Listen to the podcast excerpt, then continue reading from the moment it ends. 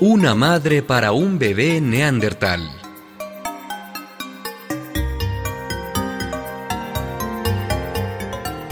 Está con nosotros en cabina el científico George Church, profesor de genética de la Universidad de Harvard, considerado uno de los pioneros en biología sintética.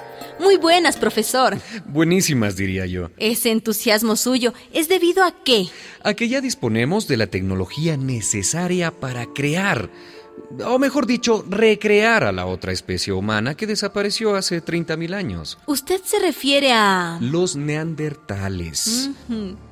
Ya podemos traer al mundo al hombre de Neandertal. Para nuestras amigas y amigos oyentes que no saben mucho de esto, ¿podría decirnos quiénes fueron los neandertales?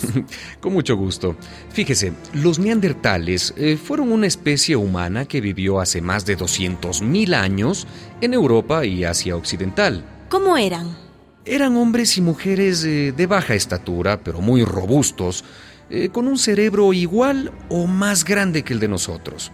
Usted dice que eran humanos, Sí, claro. Pero serían, no sé, medio animales, medio humanos. No, no, no, no, nada de eso. Humanos.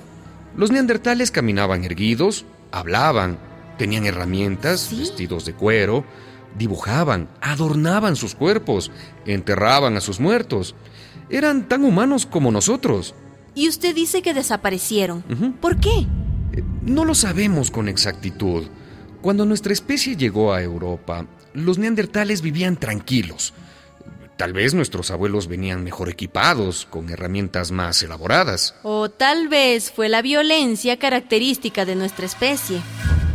Esa es una posibilidad, eh, que nuestros antepasados los hayan exterminado. Lo cierto es que en poco tiempo los neandertales desaparecieron. Desaparecieron. Ajá. Y ahora usted dice, profesor Church, que es posible resucitar a un neandertal.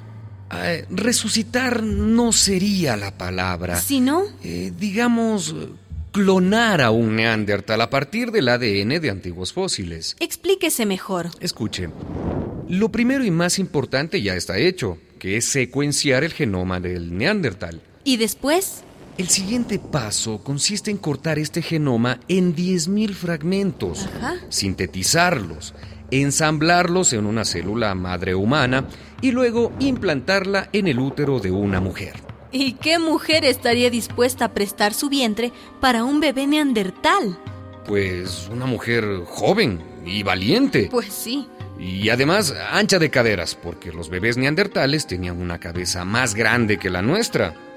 Aún así, lo más probable es que el parto se hiciera con cesárea. Profesor Church, Dígame. esto que usted nos cuenta, ¿es posible o es una película como, como la de Jurassic Park? Ninguna película. Mi laboratorio tiene la tecnología necesaria para realizarlo.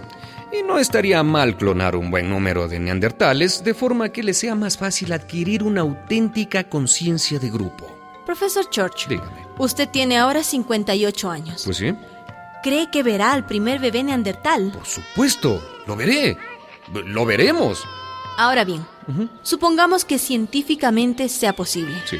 ¿Qué beneficios tendría este experimento? Sería una aventura cultural inmensa. Eh, traer a la vida a un neandertal sería el mejor examen de humildad para nosotros. Los neandertales tenían otras ideas, otro pensamiento, seguramente otros dioses. Frente a la arrogancia del Homo sapiens, nos tocaría sentarnos a tomar un café con un miembro de otra especie humana y conversar sobre una larga historia común que comenzó hace miles de años en África, cuna de toda la humanidad.